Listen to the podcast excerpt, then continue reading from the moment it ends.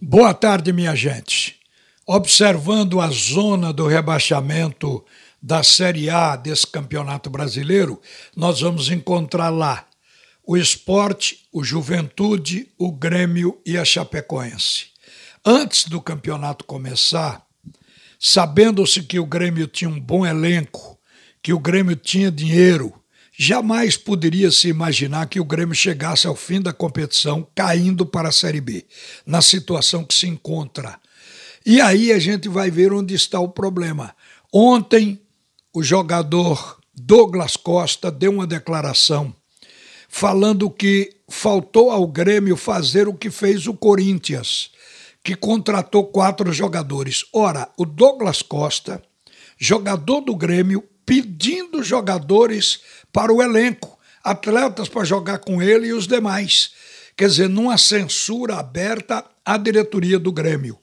E aí a gente vê que o Grêmio não era para ter problemas, porque tem dinheiro, paga rigorosamente em dia, é um clube grande e que tem um plantel, mesmo independente de reforço, que era para estar tá produzindo mais. Individualmente tem bons jogadores.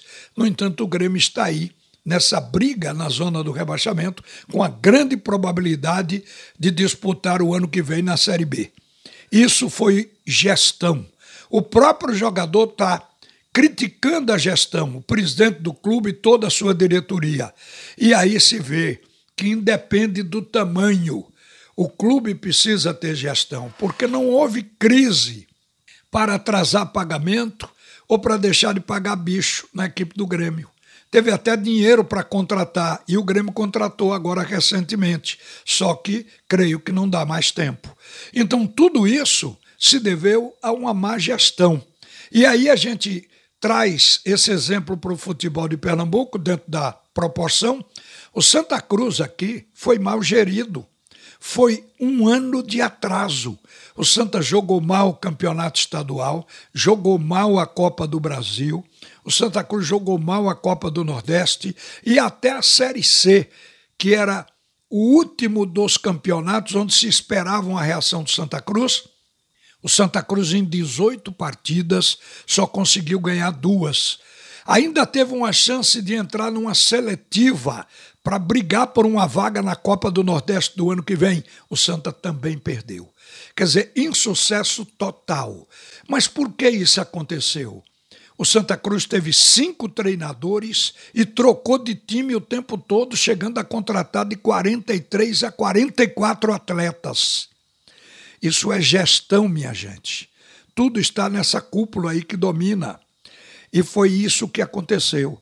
Porque eu imagino que se o Santa tem deixado o Martelotti, que foi o treinador que veio com essa equipe da gestão passada, embora na reta final na gestão passada o Martelotti já tenha tido dificuldade com o time, mas é um treinador que era conhecido, que tinha colocado Santa Cruz na Série B, depois na Série A, já tinha uma história dentro do clube, não trocaram o Martelotti. Se ele estivesse lá, no mínimo ele teria ganho ou participado bem, se classificando numa das competições. E não foi isso. A impaciência foi trocando, a ideia de que sabia e realmente não estava fazendo nada que se tivesse conhecimento, por absoluta falta de saber nesse campo do futebol. Então a direção do Santa Cruz tem algo em comum, ou Santa Cruz tem algo em comum com o Grêmio. As duas equipes mal geridas, um com dinheiro, o outro com pouco dinheiro mas com gestões que foram comprometedoras. Fica agora a indagação: como vai se conseguir fazer com essa mesma gestão um time que possa dizer de razoável para bom para disputar dois campeonatos apenas, mas muito importantes.